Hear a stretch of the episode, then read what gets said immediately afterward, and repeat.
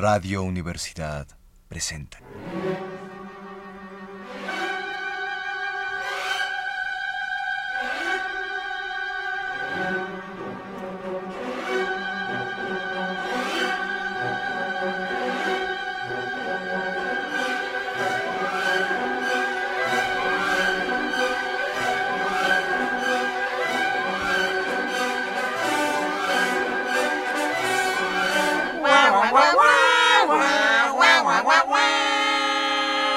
Área de divertimento.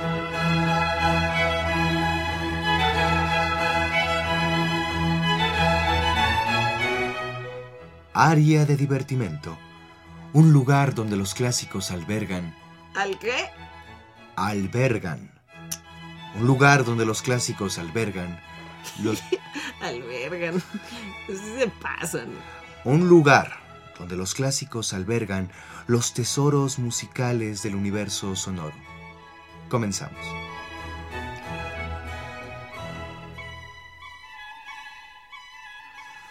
Buenas noches. Amigos y amigas que nos sintonizan nuevamente como todas las semanas en este su programa Área de Divertimento. Sí, dije buenas y sí, dije noches.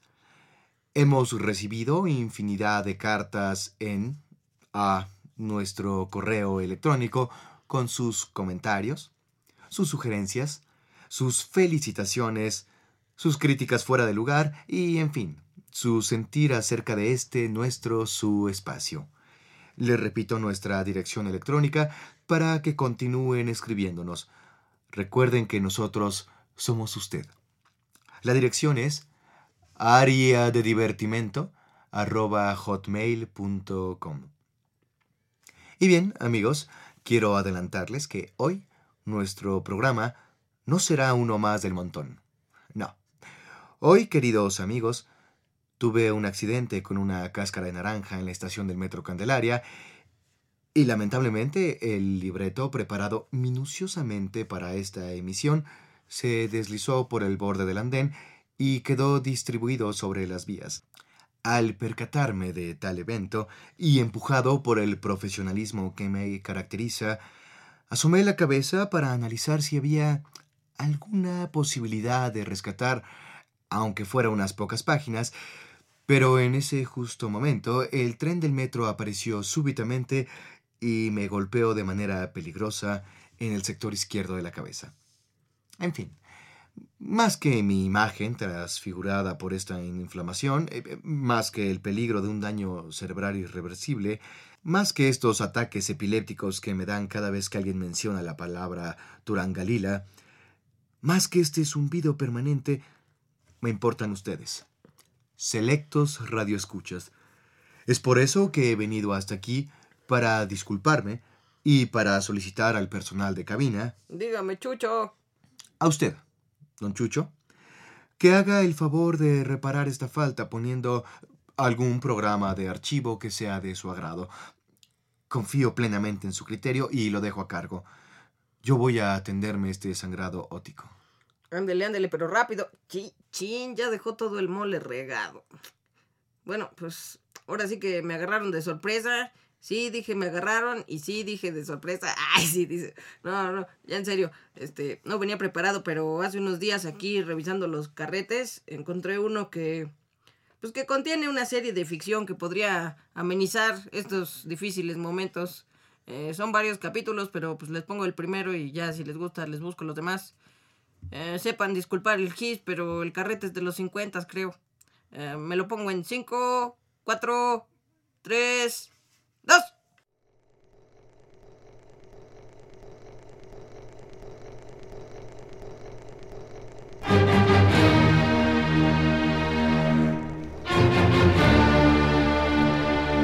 Donde haya una sinfonía que componer, una mujer que conquistar, un criado que maltratar, ahí está él.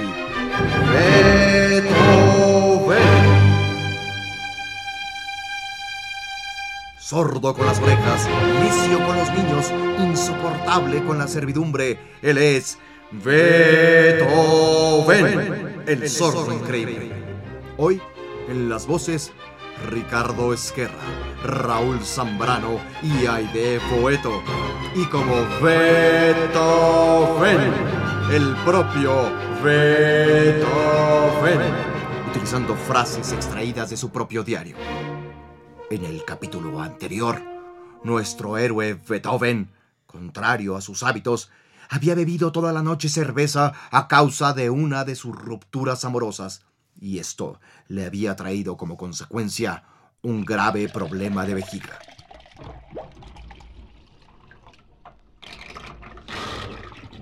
Hoy nos encontramos en el oscuro ático, centro de operaciones de Beethoven, en la ciudad de Viena. Es una lluviosa tarde de 1803 y nuestro conocido héroe discute con su criado de cabecera, el noble Fidelio. ¡Fidelio! Deja ese orinal bajo el piano, no lo toques. Pero maestro, est- está lleno el orinal. Así me gusta, lleno, lleno. La ley moral dentro de nosotros, y el cielo estrellado sobre nosotros, y el orinal lleno. Emmanuel Kant. ¿Kant? Mm, Sí, bueno, por lo menos las dos primeras frases, lo demás ya no sé. Ahora nos encontramos en el consultorio del doctor J. A. Schmidt. Nuestro héroe está desesperado. Doctor, los oídos me zumban día y noche. Llevo una vida muy desgraciada porque no puedo decir a la gente estoy sordo. ¿Qué? Que estoy sordo. ¿Gordo? No, yo diría más bien corpulento. Bajo de tórax. Estoy sordo, doctor. ¡Sordo! Ah, sordo. A mí me pasa lo mismo. ¿Y sabe qué es lo que me funciona? ¿Qué? El té de abango y mucho reposo. ¿Qué? Digo que a mí lo que me pasa es lo mismo. ¿Y sabe qué es lo ya, que me... ya, Sí, sí, le escuché, pero... Pero un héroe romántico y kantiano como yo no puede tener reposo. Siempre, siempre he estudiado desde las cinco y media hasta la hora del desayuno. ¿Qué? Que recuerde... Eh, no, olvídelo, doctor. Eh, me voy a descansar. Voy al campo.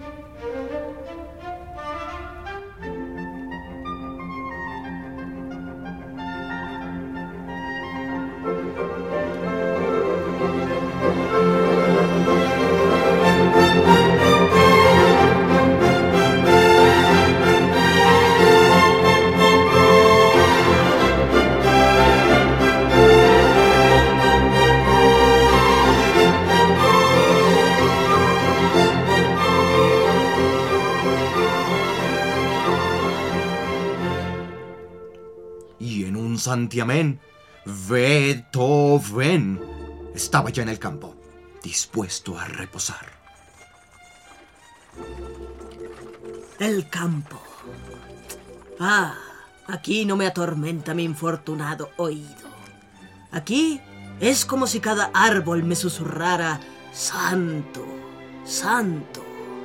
Extraño porque no soy el santo, soy Beethoven. Ah, en fin, la seducción del bosque. ¿Quién puede expresar todo esto? Si todo sale mal, queda el campo, incluso en invierno. La vivienda de un campesino se alquila fácilmente y en estos tiempos seguro que a buen precio. Eh, mira, Fidelio, aprende. ¡Eh!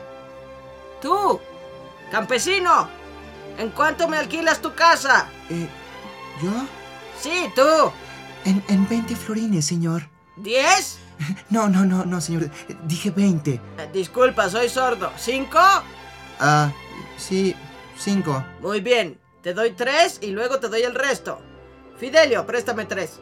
¿Se los anoto, maestro? Sí, sí, sí, lo que sea. Y también anótate un gansito para ti si quieres. Gracias, señor. Gracias.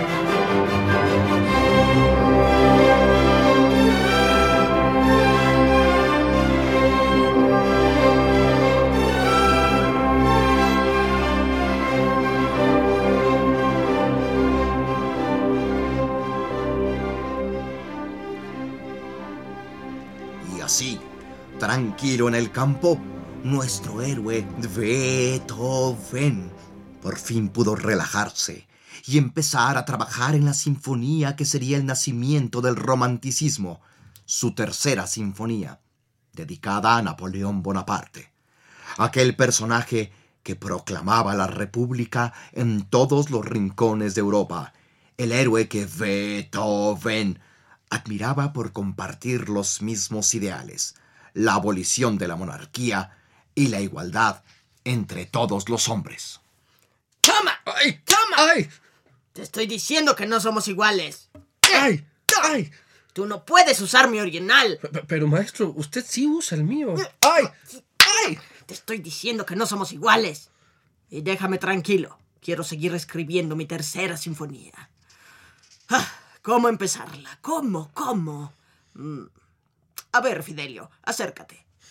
¡Ay! ¡Ay! Me gusta. Otra vez. ¡Ay! ¡Ay! Me gusta. Oye, oye, Fidelio, ¿tú cuando gritas, gritas en mi bemol mayor? No sé, maestro. Yo desde niño siempre he tenido el sexto grado disminuido. No, no te preocupes. Paciencia y resignación, mi querido Fidelio. Yo también reprobé el quinto. ¿eh? Acércate de nuevo. ¡Ay! ¡Ay! Perfecto. Así voy a comenzarla. Exactamente así. Ven, Fidelio. Canta conmigo. ¡Ay! ¡Ay! ¡Ay! ¡Ay! ¡Ay! ¡Ay! ¡Ay! ¡Ay! ¡Ay! ¡Ay!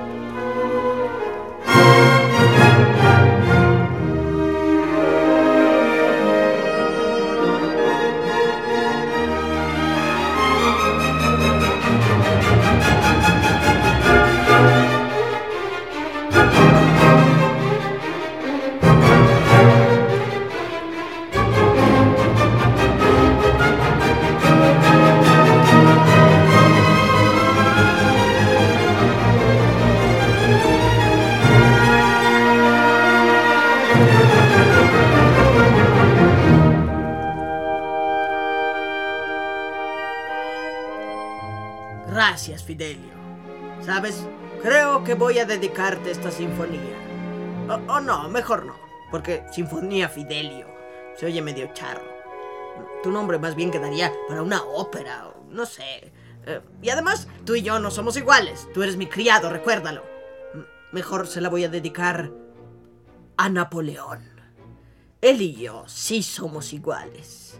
Él allá, en los campos de batalla, luchando por la república, por la igualdad. Y yo aquí, en los campos de coles, con mi música como arma, luchando también por la igualdad. ¿De las notas? Ah, no, no, Fidel. ¿De los tiempos? Claro que no. ¿De los timbres y texturas? No, ¡Ay! no, imbécil. Y ya cállate que se me está durmiendo la musa. Y cuando yo dejo dormir a la musa es solo cuando necesito que despierte más fuerte. Ah, en fin, basta.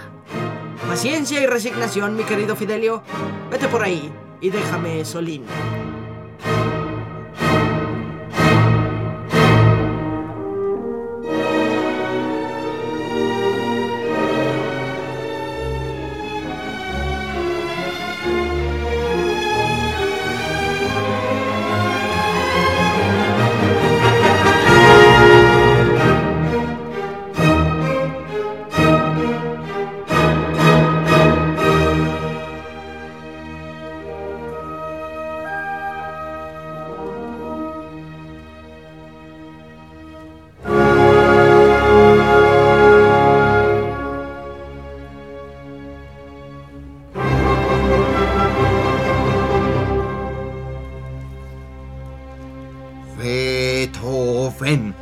Se mantenía con paso firme en la escritura de su sinfonía, sin sospechar que en cierto lugar, cierta persona, o sea, Napoleón en París, estaba a punto de coronarse como emperador.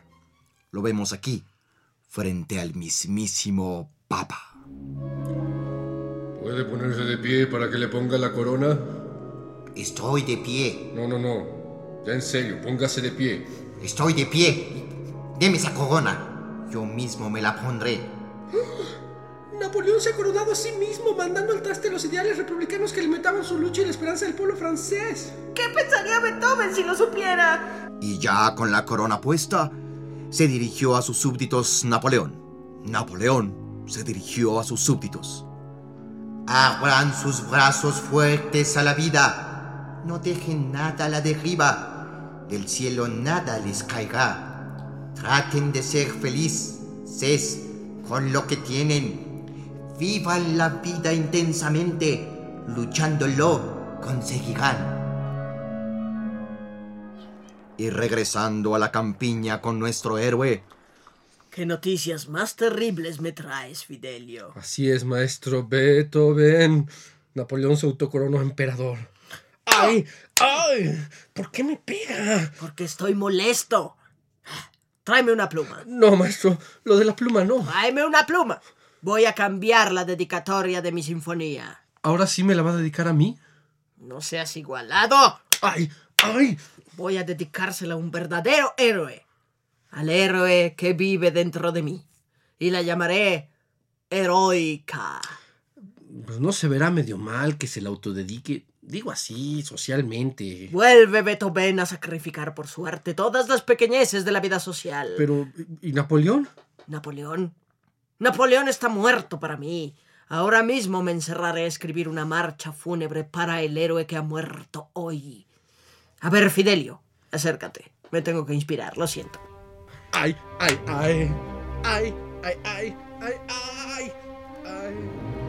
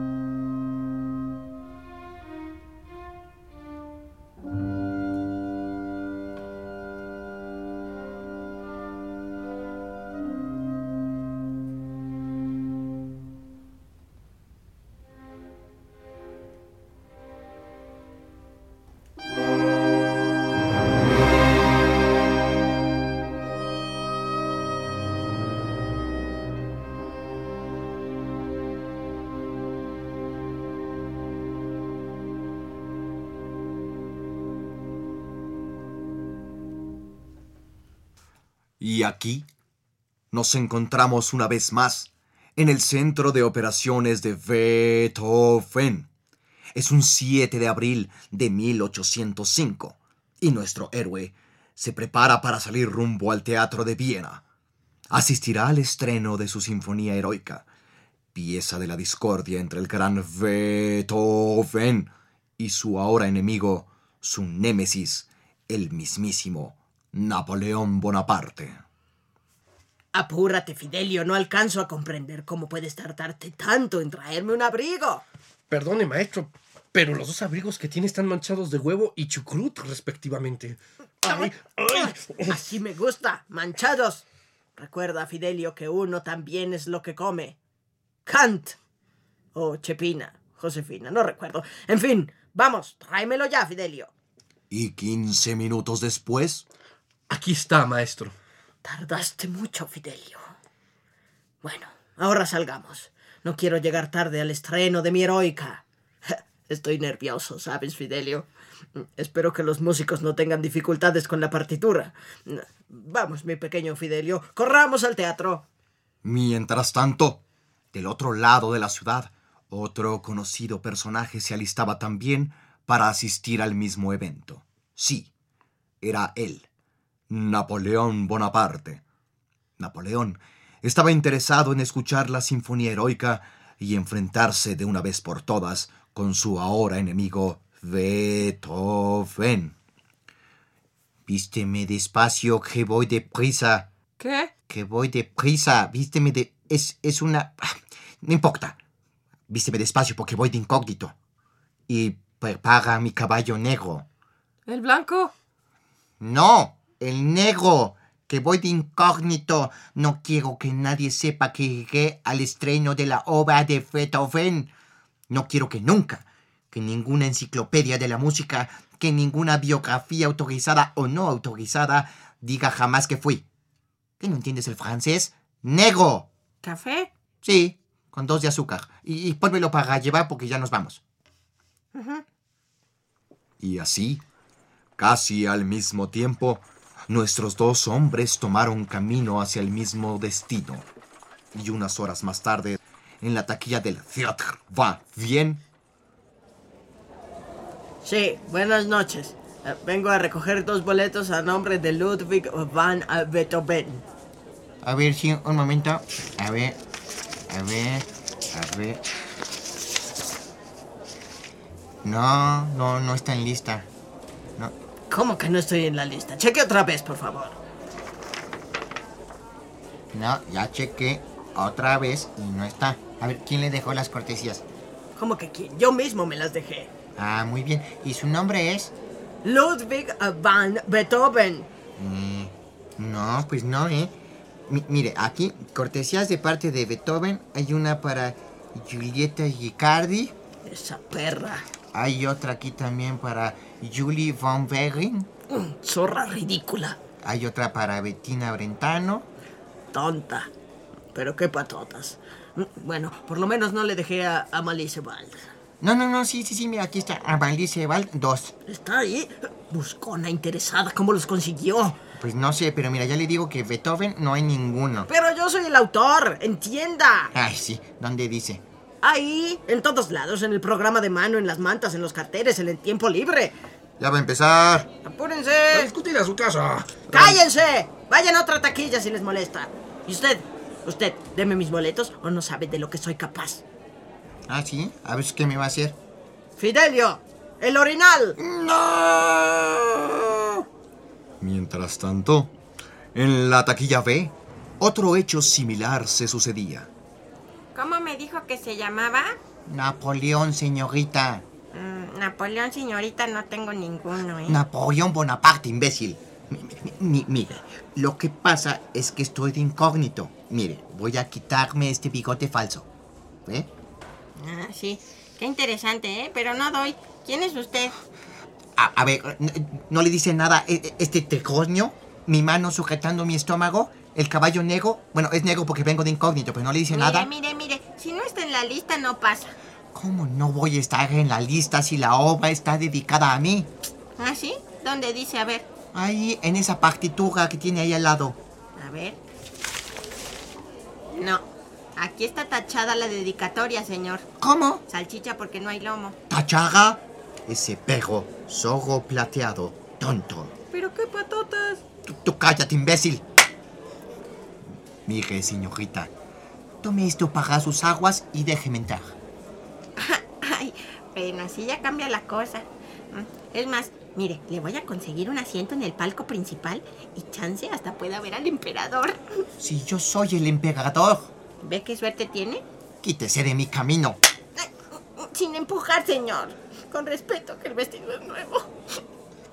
Y así, el agua y el aceite, el yin y el yang, el blanco y el negro, Beethoven y Napoleón se encontraban ya en el mismo recinto, a unos metros el uno del otro sin saberlo.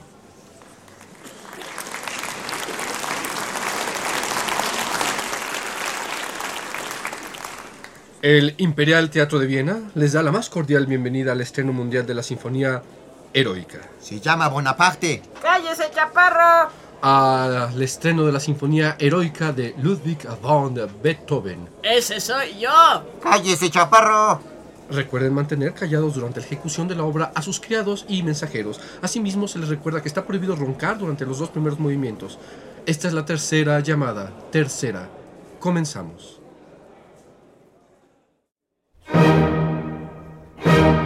¡Qué desastre! ¡Qué desafinados! ¿Cómo lo sabe, maestro, si no puede oírlos? Lo sé porque se las puse muy difícil. es una partitura enorme. muy complicada. y no te burles de mi sordera, Fidelio. ¡Ay, ay! ¿Se van a callar o qué?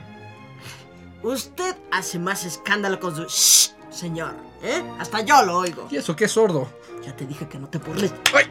¡Oh! Y sabes qué? Guárdame en mi lugar. Voy al baño. No se tarde, profe. No dejan oír al maestro.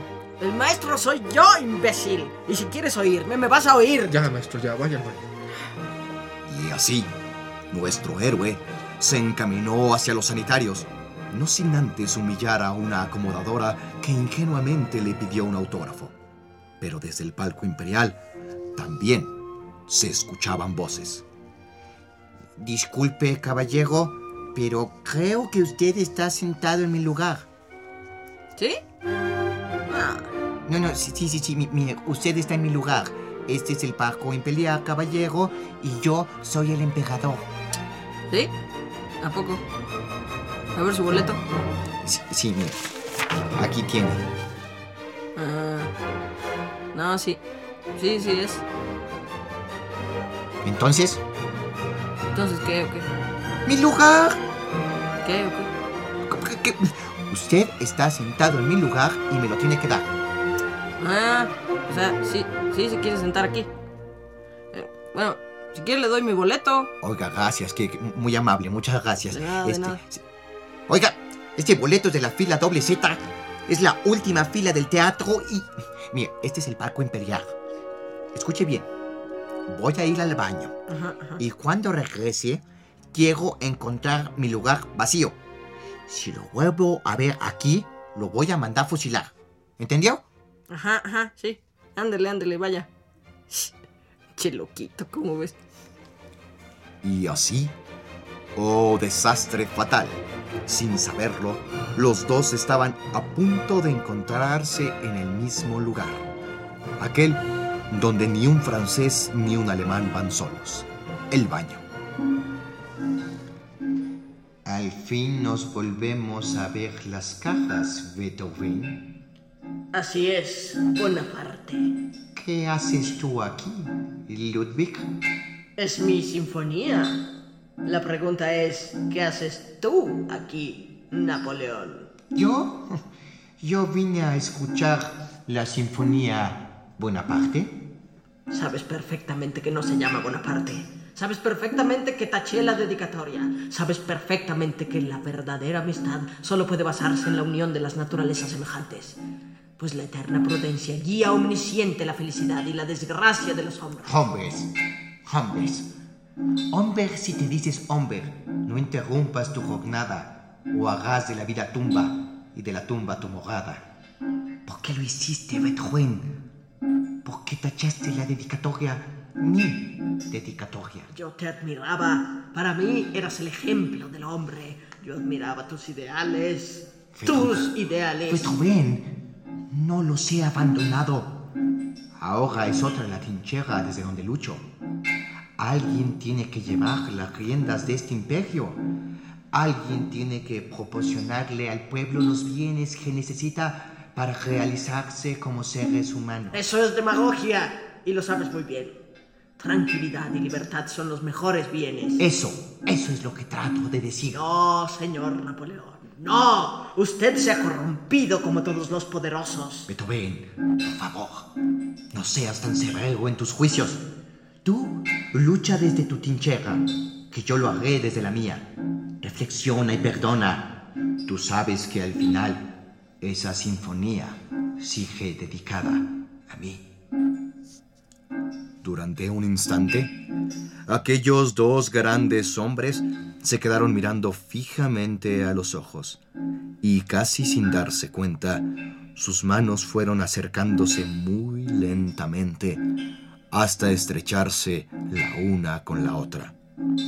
Y así, cada uno por su lado, recorriendo los pasillos para llegar a sus asientos, estos dos grandes hombres tuvieron un pensamiento simultáneo, casi telepático. Lo que no sabe es que no me lavé las manos.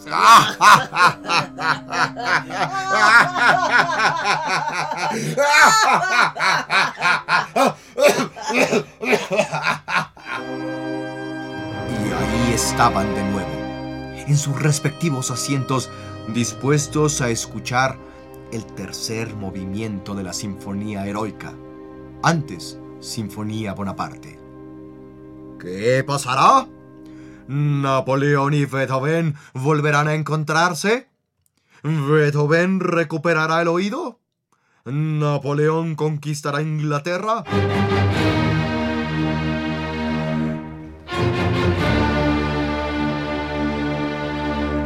No se pierda el próximo capítulo de Beethoven, el sordo increíble, donde haya una sinfonía que componer, un criado que maltratar, una mujer que conquistar, un orinal que llenar. Allí está Beethoven, sordo con las orejas, necio con los niños. Él es Beethoven, sordo increíble.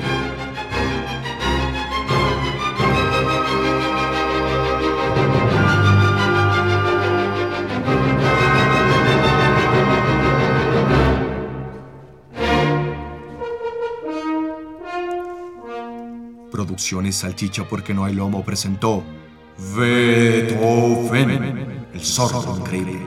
Hoy, en las voces, Aide Boeto, Ricardo Esquerra y Raúl Zambrano.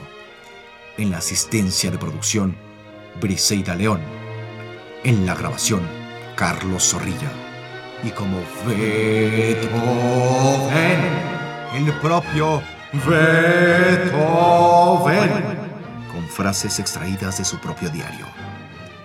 Director de la Orquesta Sinfónica Calimán, Wilhelm Furtwängler.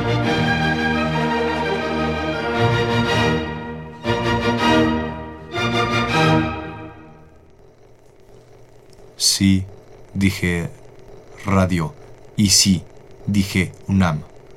Radio UNAM presentó Aria de divertimento.